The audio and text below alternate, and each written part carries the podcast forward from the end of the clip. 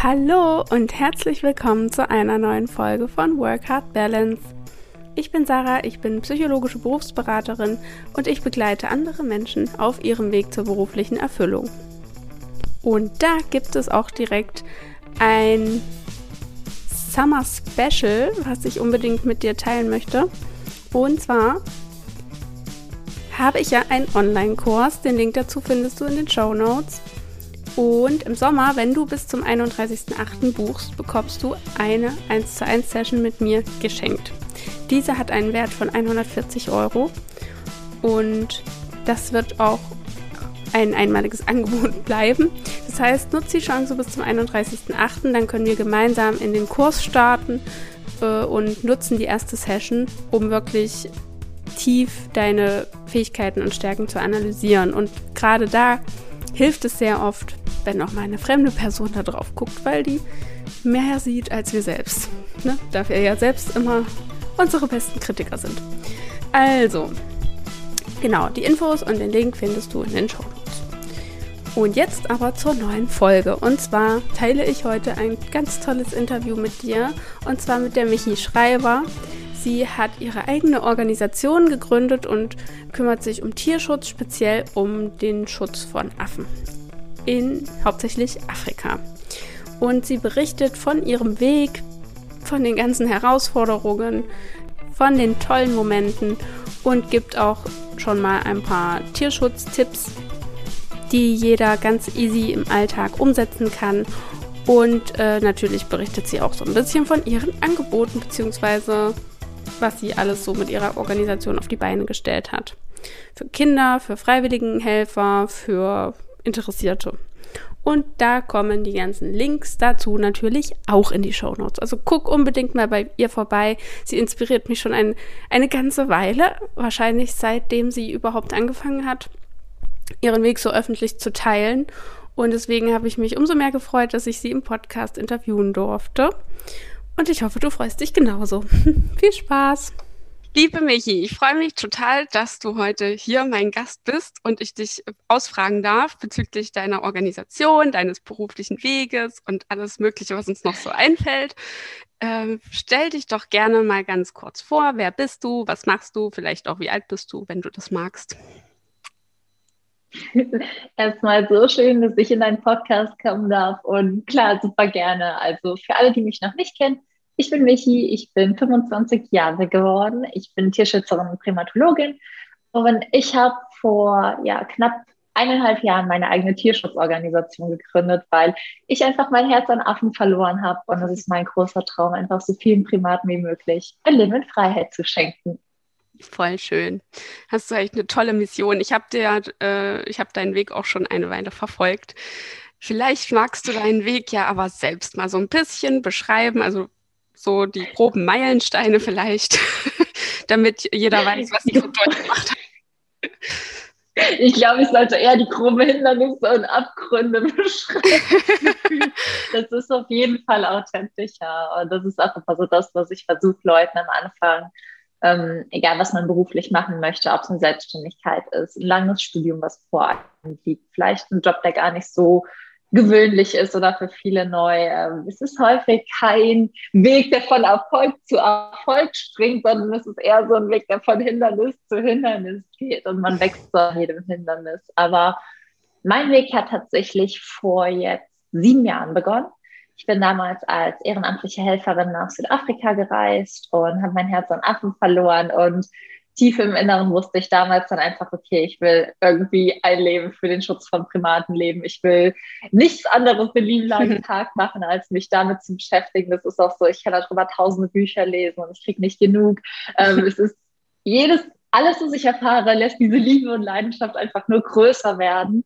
Und trotzdem hat es für mich einfach auch länger gedauert, mir das einzugestehen und dieser Leidenschaft auch den Raum in meinem Leben zu geben. Also ich war dann mit 18 zum ersten Mal in Südafrika, habe so meine Leidenschaft entdeckt und dachte dann, ich mache das jetzt, ich vergesse das nie, aber ähm, ich will irgendwie mit Affen arbeiten. Wenn man das dem Berufsberater oder dem Studienberater sagt, ist es ähm, nicht, wo die einem Studiengänge oder Tipps oder sonst was empfehlen können, sondern eher sowas wie, wollen Sie nicht was Richtiges machen und vielleicht weiterhin Ihren Urlaub da verbringen? Und das ist tatsächlich auch das, was ich zuerst gemacht habe. Also ich habe zuerst dann gejobbt, beziehungsweise ich habe dann Vollzeit gearbeitet in verschiedenen ja, Nebenjobs, also ungelernt Vollzeit gearbeitet mhm. ähm, um halt Geld zu verdienen, um mir auch die Rückreisen halt immer leisten zu können. Das war aber nicht so cool, weil wenn du halt irgendwo ungelernt und als Aushilfe bist, sind es nicht die schönsten Arbeitsvoraussetzungen in der Regel.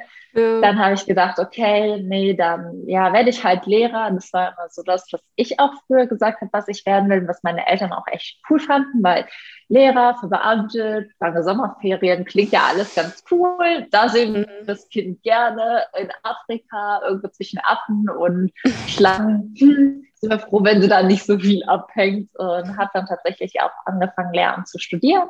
Mhm.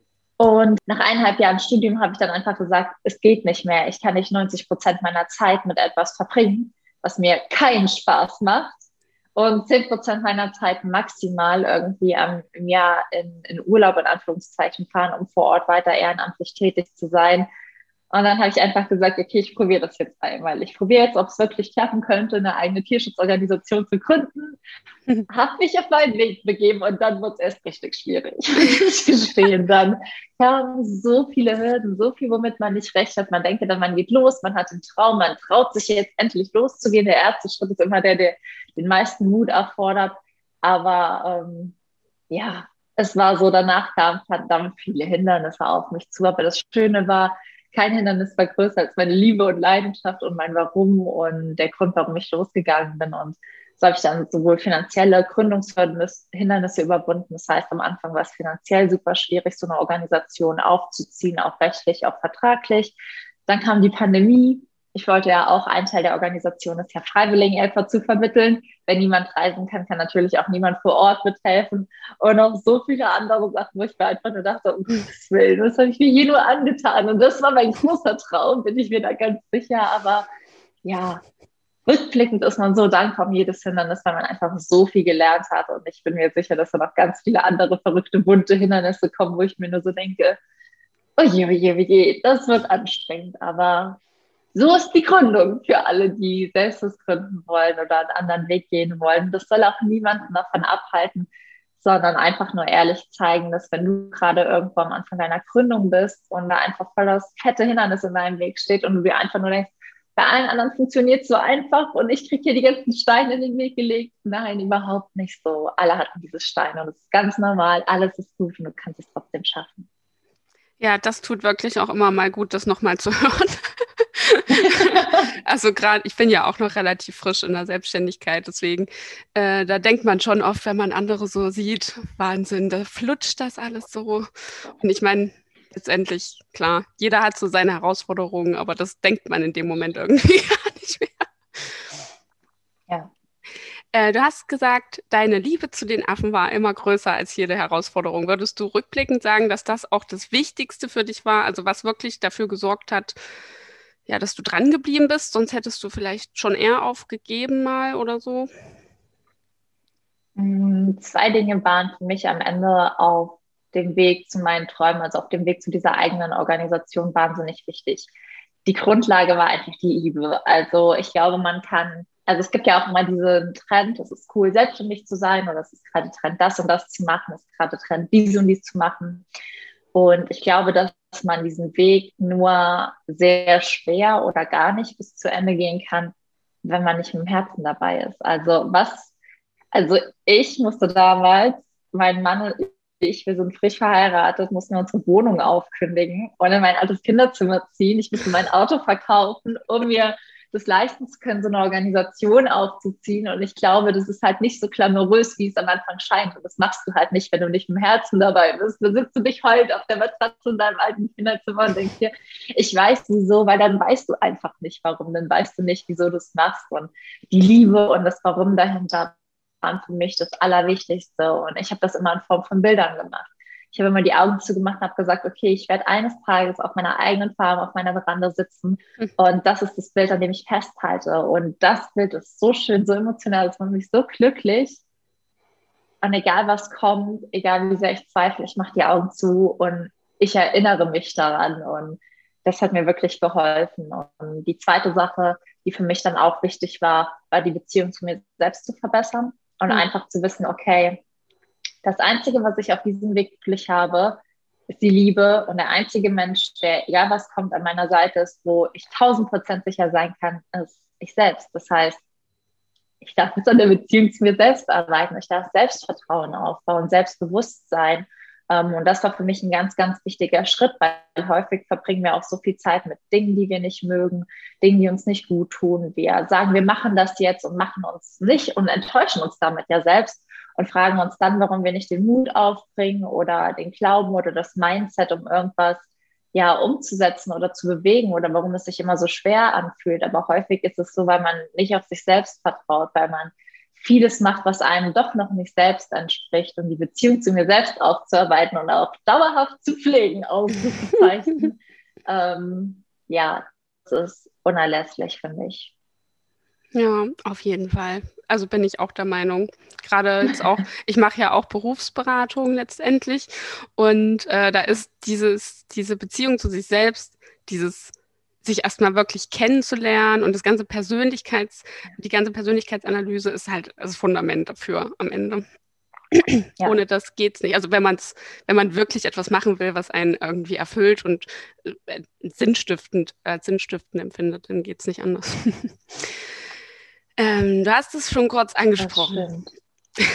Dein Anfang der Organisation war finanziell auch sehr schwierig hast du eben schon gesagt, ne? bist zurück ins Kinderzimmer äh, gezogen.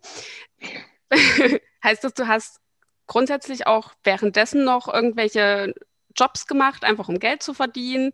Oder, oder hast du dich dann wirklich in der Zeit vollkommen auf die Organisation äh, konzentriert? Hast du irgendwelche Zuschüsse vom Land vielleicht auch bekommen oder wie läuft sowas, so Förderungen? Also ich glaube, mein Weg ist, was das, was das Finanzielle angeht, super unklar ist. Ähm, es war damals so, dass wir zum einen, also wir mussten internationale Rechtsverträge erstellen. Ähm, für alle, die schon mal beim Anwalt waren, das ist natürlich teuer, weil die Menschen ganz, ganz viel Wissen haben und einfach ganz, ganz stark absichern. Aber wenn man einen Anwalt braucht und, und Leute braucht, die das international aufziehen, das war einfach, das waren Kosten, mit denen hätte ich niemals gerechnet, weil man, man stellt sich ja immer was vor, man kalkuliert das vor. Und wenn du aber einen Posten vergisst und dieser Posten ist ein Rechtsanwalt, dann springt das deine gesamte Rechnung auf jeden Fall schon mal total weg. Und ähm, es war damals so, dass wir zwar Geld zusammengespart haben, aber so eine Organisation sich am Anfang ja auch nicht selbst trägt. Also die, das Ziel oder die Einnahme oder unsere Organisation, sag ich mal so, hat drei Säulen. Wir machen Umweltbildung, wir machen Fundraising und wir machen Freiwilligenarbeit. Und der Punkt, über den wir am Ende Einnahmen generieren, ist halt Freiwilligenarbeit, der Shop ähm, und auch alles weitere, wie die Seminare, die wir anbieten, das Buch, was ich rausbringe. Aber das Fundraising und die Umweltbildung, das sind halt einfach Themenkomplexe, die halt rein sozial sind. Und das ist natürlich auch immer das Schwierige oder rein ehrenamtlich sind, wenn man ein soziales Unternehmen, eine Organisation aufzieht, ähm, Einnahmequellen zu generieren und auch zu finden. Und bei uns war es erstmal so, dass wir ein wahnsinnig großes Startkapital brauchten. Einmal für die Rechtsgrundlage, weil die Organisation ja international läuft. Dann, um die Station zu besuchen. Wir prüfen alle Projekte persönlich, die wir halt finanziell fördern oder wo wir halt Freiwilligenhelfer hinschicken. Das heißt, egal wo, wo auf der Welt diese Station liegt, ob in Uganda, Südafrika, ähm, Vietnam, jede Station wird persönlich besucht und wird sich angeschaut. Ich arbeite vor Ort mit. Das heißt, es ist ein wahnsinniger ähm, finanzieller und auch zeitlicher Aufwand gewesen. Und ich muss halt sagen, Schritt eins, um das umzusetzen, war damals halt wirklich die Wohnung aufkündigen, weil die Organisation monatlich so hohe Kosten verursacht hat, dass wir uns keine eigene Wohnung mehr leisten konnten.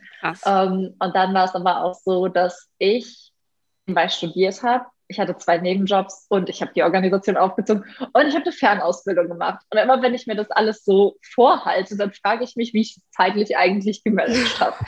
ich weiß es heute selbst nicht. Ich Krass, kann ja. nur zurückblicken und frage mich wirklich, wie ich so viel auf einmal machen konnte. Aber es ging einfach nicht anders. Ähm, es ging damals nicht anders weil es einfach so teuer war. Und trotzdem haben wir irgendwann noch eine Crowdfunding, also relativ am Anfang schon direkt eine Crowdfunding-Kampagne gestartet, weil wir halt einfach wussten, okay, wenn ich das jetzt aufziehen will, wenn ich jetzt loslegen möchte, dann brauchen wir auch einfach ähm, Gelder von außen, finanzielle Unterstützung, das ist ja auch was Soziales. und haben eine Crowdfunding-Kampagne gemacht und dann war ein Teil eben aus unserem Privatvermögen und ein Teil eben aus der Crowdfunding-Kampagne und die laufenden Kosten haben wir am Anfang einfach so gedeckt, dass wir keine Wohnung hatten. Und da spart man ja auch erstmal viel Geld. Das stimmt, ja. Also auf jeden Fall eine finanziell holprige Gründungsphase und ähm, auch weiter. Und das ist auch das, was ich Leuten so ein bisschen mit auf den Weg geben will. Auch danach war es einfach so, die Organisation haben wir Anfang des Jahres gegründet und wir sind erst Ende des Jahres wieder in eine eigene Wohnung gezogen. Also wir haben ein Jahr, also wir haben am Ende über ein Jahr, eineinhalb Jahre in einem Kinderzimmer zusammen gewohnt, in einem kleinen Kinderzimmer. Und Marc hatte Schichtdienst und ich hatte zwei Jobs, eine Ausbildung, eine Organisation und ein Studium. Wow. Also es war wirklich super anstrengend.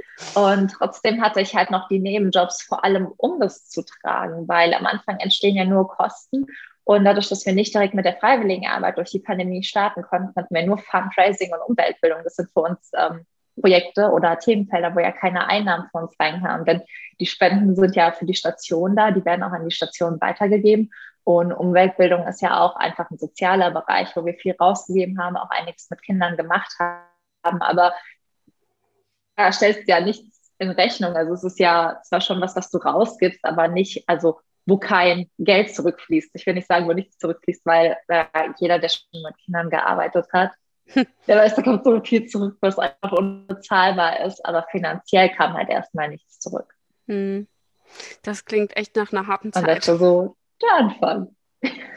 ja, definitiv, aber ich glaube, es ist gut, so ehrlich zu sein, weil ähm, Selbstständigkeit ist nicht immer so wie im Bilderbuch, dass es von jetzt auf gleich und von Monat eins wirklich klappt und man ein cooles, ja, unabhängiges Leben führen kann oder sich direkt volles, cooles Gehalt auszahlen kann. Das ist am Anfang steinig, aber ähm, es gehört einfach dazu und keine Ahnung, wie gesagt, mir war es einfach immer, mir war dieser Traum und dieses Wissen um das, wo ich hin möchte, einfach immer mehr wert und rückblickend würde ich nichts anders machen. Cool, das ist wirklich das Wichtigste. Hast es gerade schon gesagt, ihr macht äh, auch Bildung. Also ich habe gesehen, ihr habt ja auch verschiedene Seminare. Ne? Und magst du vielleicht ein bisschen noch darüber erzählen, was ihr da so genau anbietet? Vielleicht hat ja auch mal jemand Lust, da teilzunehmen. Und dann hast du ja auch noch Patenschaften und so. Erzähl doch mal ein bisschen, was man bei euch so machen kann.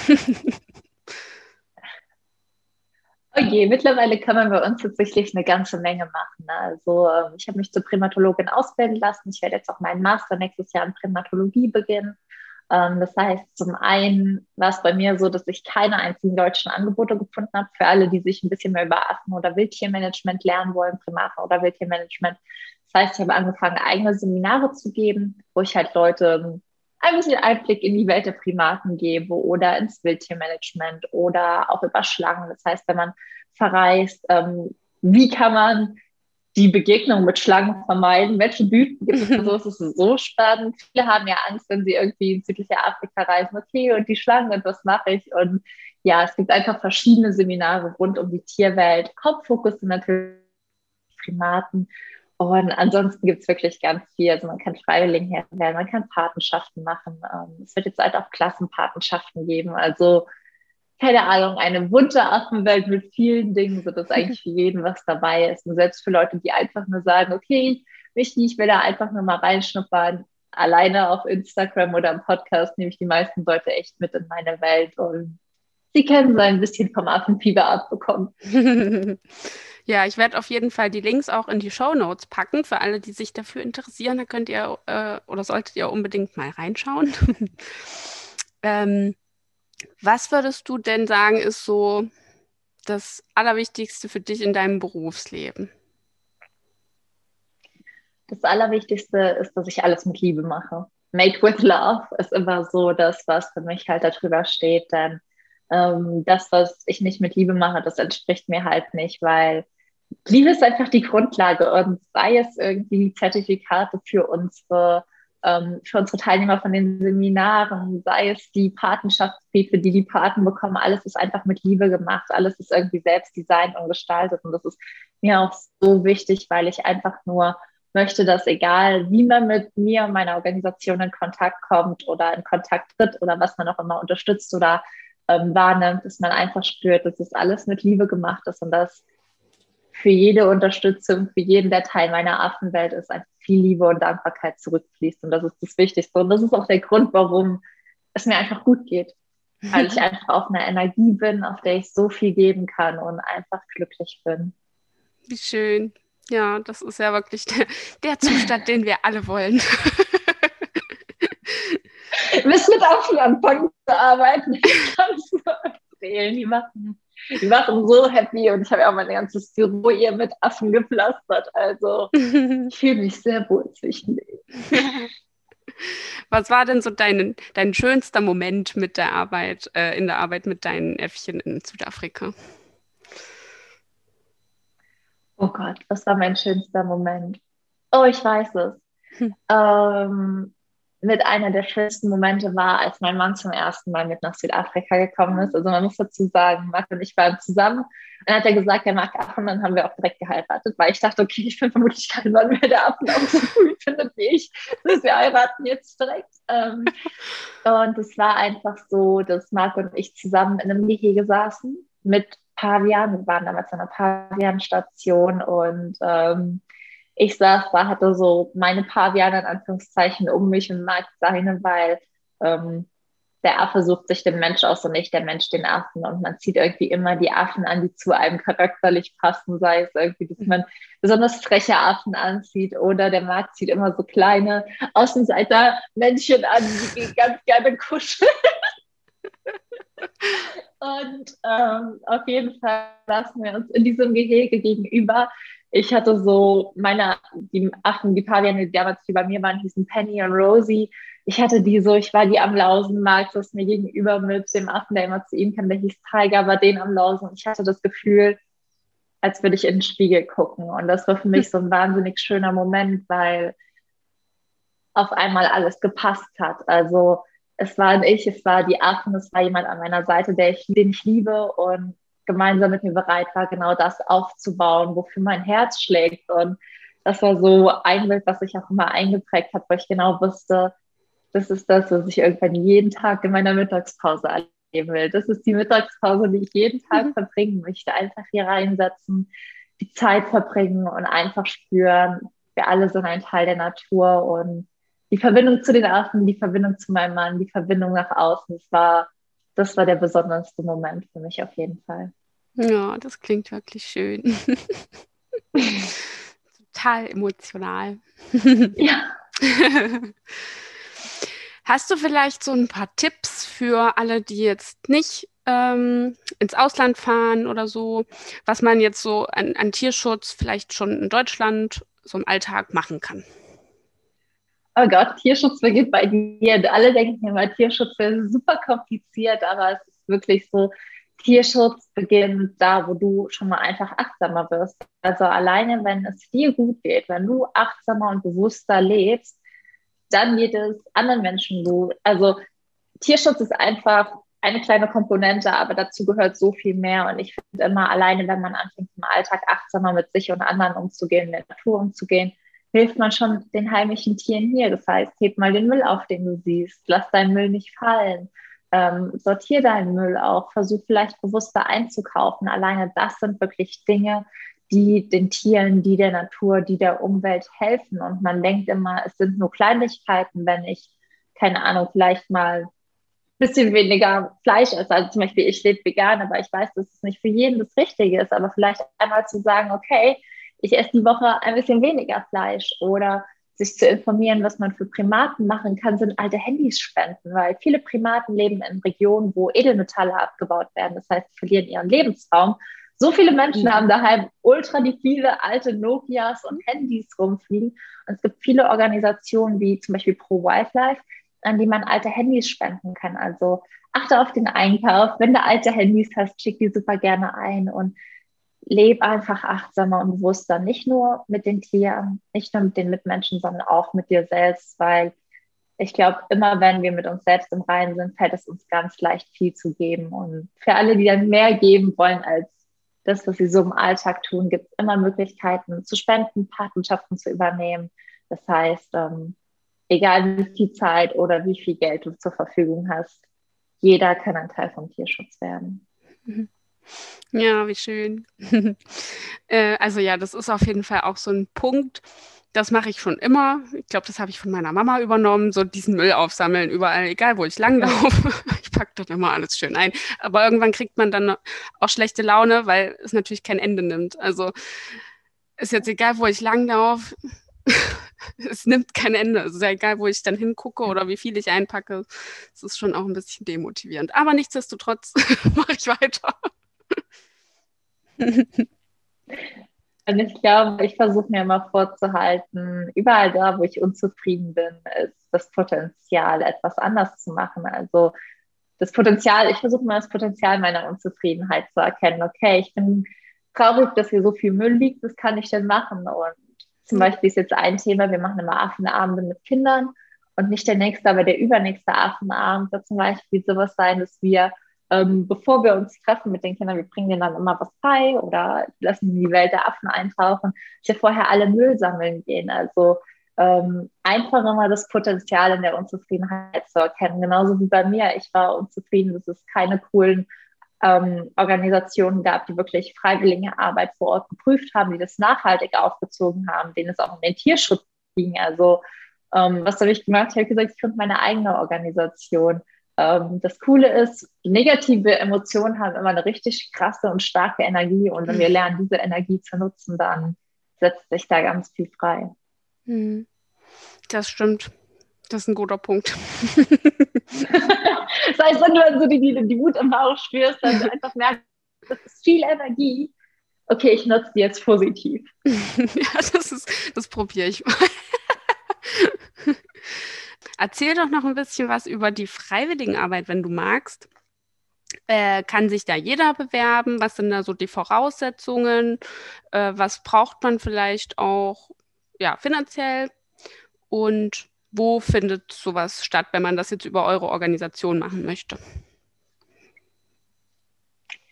Freiwilligenarbeit ist erstmal halt, wie der Begriff schon sagt, ehrenamtlich. Das heißt, du hilfst vor Ort in einer Station mit. Es ist ab 18 möglich. Nach oben hin gibt es keine Altersbeschränkung. Das Wichtigste ist einfach, dass du fit bist, weil ich habe schon mal in einer Station gearbeitet und da war einfach eine Frau, die war 71 oh. und es war immer ihr Lebenstraum, mal irgendwo ehrenamtlich mitzuhelfen und war schon ein bisschen makaber, muss ich gestehen, ähm, weil sie dann so sagt, das hat sich mir damals vorgestellt und dann dachte ich so, ja, da, da, da, sie hieß Elaine und äh, sie ist jetzt Freiwilligenhelferin geworden, denn als ihr Mann letztes Jahr gestorben ist, da hat sie beschlossen, ich lebe jetzt nochmal mein Leben, jetzt wo ich wieder frei bin. Und dann hat sich da eine Liste geschrieben mit allem, was sie auch in ihrer Ehe leider nicht umsetzen konnte, da ähm, Beziehungen halt früher vielleicht auch noch in anderen Konstellationen oder mit anderen Erwartungen geschlossen wurden. Und mhm. ja, hat es einfach gemacht. Das heißt, von 18 bis Open End, Hauptsache du bist wirklich gesundheitlich fit, du kannst mitarbeiten. Denn Freiwilligenarbeit ist echt harte Arbeit. Also es ist ja häufig in eher tropischen Regionen. Ähm, ich war jetzt schon in Südafrika tätig, ich fliege bald nach Kenia oder Uganda. Es gibt es auch im asiatischen Raum, im südamerikanischen Raum. Also ähm, es ist häufig eher warm, vor allem mit Primaten, weil die ja in tropischen oder subtropischen Regionen leben ja, das sind so die Grundvoraussetzungen und was auch bei Freiwilligenarbeit im außereuropäischen Raum wichtig zu sagen ist oder vor allem mit Wildtieren im außereuropäischen Raum, dass es in der Regel nicht kostenfrei ist. Ich weiß, dass an dieser Stelle dann immer dieses große Fragezeichen kommt, so, warum sollte ich fürs Arbeiten zahlen? Und ich finde die Frage sehr gut und ich finde aber auch, es ist einfach wichtig, offen darüber zu sprechen, denn diese Primatenstationen, in denen ich arbeite, die sind nicht staatlich gefördert. Das heißt, alles, worüber die sich finanzieren, sind Spendengelder oder die Einnahmen durch Freiwilligenhelfer. Und die könnten es sich einfach nicht leisten. Wenn es kostenfrei wäre, würde natürlich jeder mal gerne für eine Woche oder drei Tage oder so runterkommen, aber sie können es sich einfach nicht leisten, am Ende 40 Leute für drei Tage zu beherbergen, wo man jeden erstmal zwei Tage einarbeiten muss. Das heißt, der Kosten-Nutzen-Faktor ist für Stationen halt einfach geringer, hm. wenn du nur kurz bleibst und wenn du dann halt einfach nichts zahlst, das heißt, es lohnt sich nicht für die. Bei manchen Stationen ist es dann zum Beispiel so, dass man nur für die ersten drei Monate zahlt und ab danach nicht mehr, weil dann bist du voll eingearbeitet, dann hast du einen höheren Nutzen für die Station, als dass du mhm. sie in Anführungszeichen kostest. Aber das variiert immer und Preise liegen da einfach immer wochenweise. Das heißt, man kann bei 300 Euro anfangen. Das kann sehr teuer werden bis zu ungefähr 1000 Euro. Da ist immer die Frage, warum sind da so krasse Preisunterschiede? Das liegt in der Regel an der Primatenart. Also kleine Meerkatzen, die irgendwie neun Kilo wiegen und am Tag ähm, eine Handvoll Obst benötigen und ein paar Nüsse, haben natürlich einen geringeren laufenden Kostenfaktor als Paviane oder Schimpansen. Also Menschenaffen zu halten ist wahnsinnig kostspielig. Das heißt, die Preise der Station richten sich zum einen natürlich nach der Unterkunft vor Ort. Manchmal hat man einfach mehr Bettzimmer, aber vor allem auch nach der Primatenart. Denn das Wichtigste ist ja, wie viel Kosten verursachen die Primatenart und als Freiwilligenhelfer kommst du für dich auf, aber auch anteilig für die Affen. Und mhm. darüber muss sich jeder im Klaren sein. Das heißt, für manche ist das stimmig, für andere nicht. Ich kann immer sagen, ich bin immer so, ich denke mir, keine Ahnung, ich bekomme so viel da zurück. Das sind die schönsten Zeiten und schönsten Erfahrungen meines Lebens. Und ich bin am Ende echt so froh und dankbar. Und bin da meistens auch so, dass ich verschiedene Patenschaften für die Tiere übernehme, weil ich mir einfach nur wünsche, dass ich es noch mehr unterstützen kann. Und als Freiwilligenhelfer gehst du halt irgendwie all in. Du hast deine Zeit, du hast deine Arbeitskraft und du hast aber auch deine Finanzen, die du dafür einsetzt.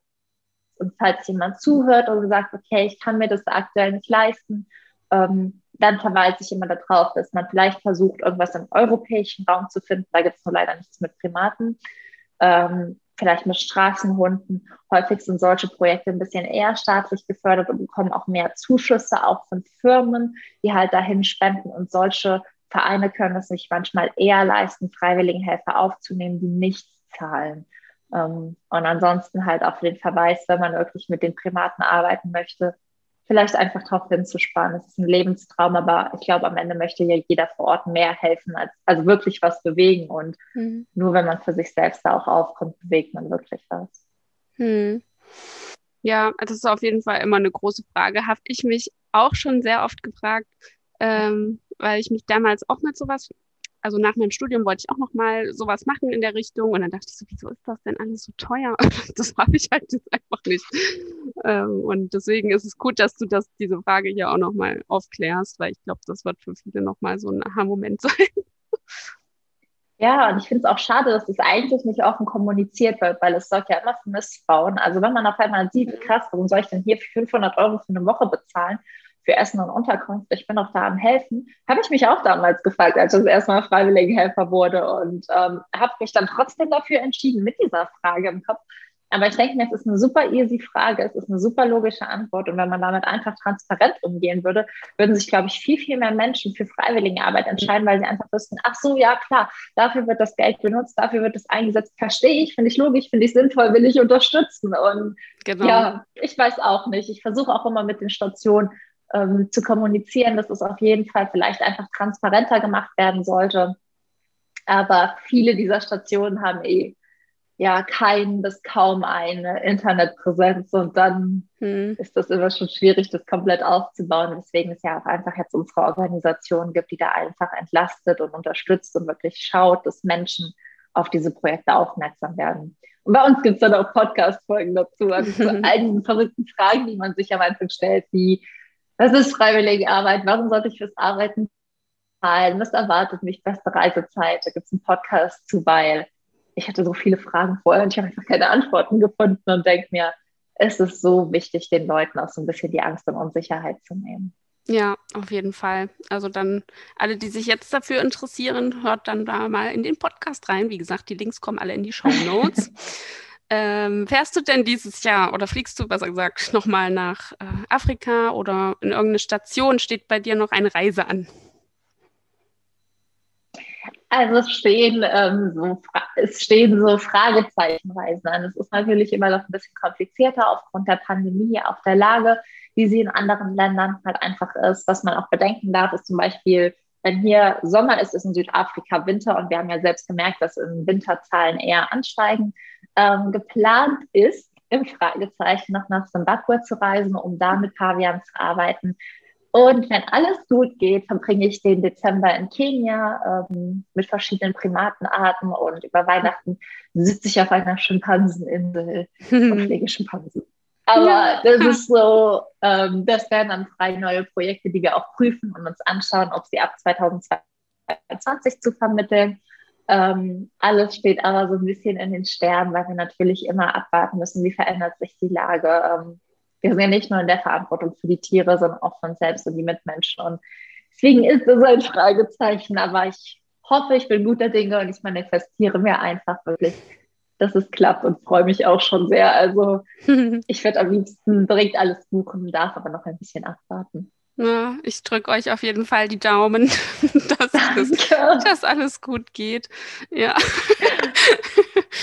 äh, magst du vielleicht noch was zu deinem Arbeitsalltag sagen? Also so wirklich so ein typischer Tag in deinem Leben, wie sieht das denn so aus?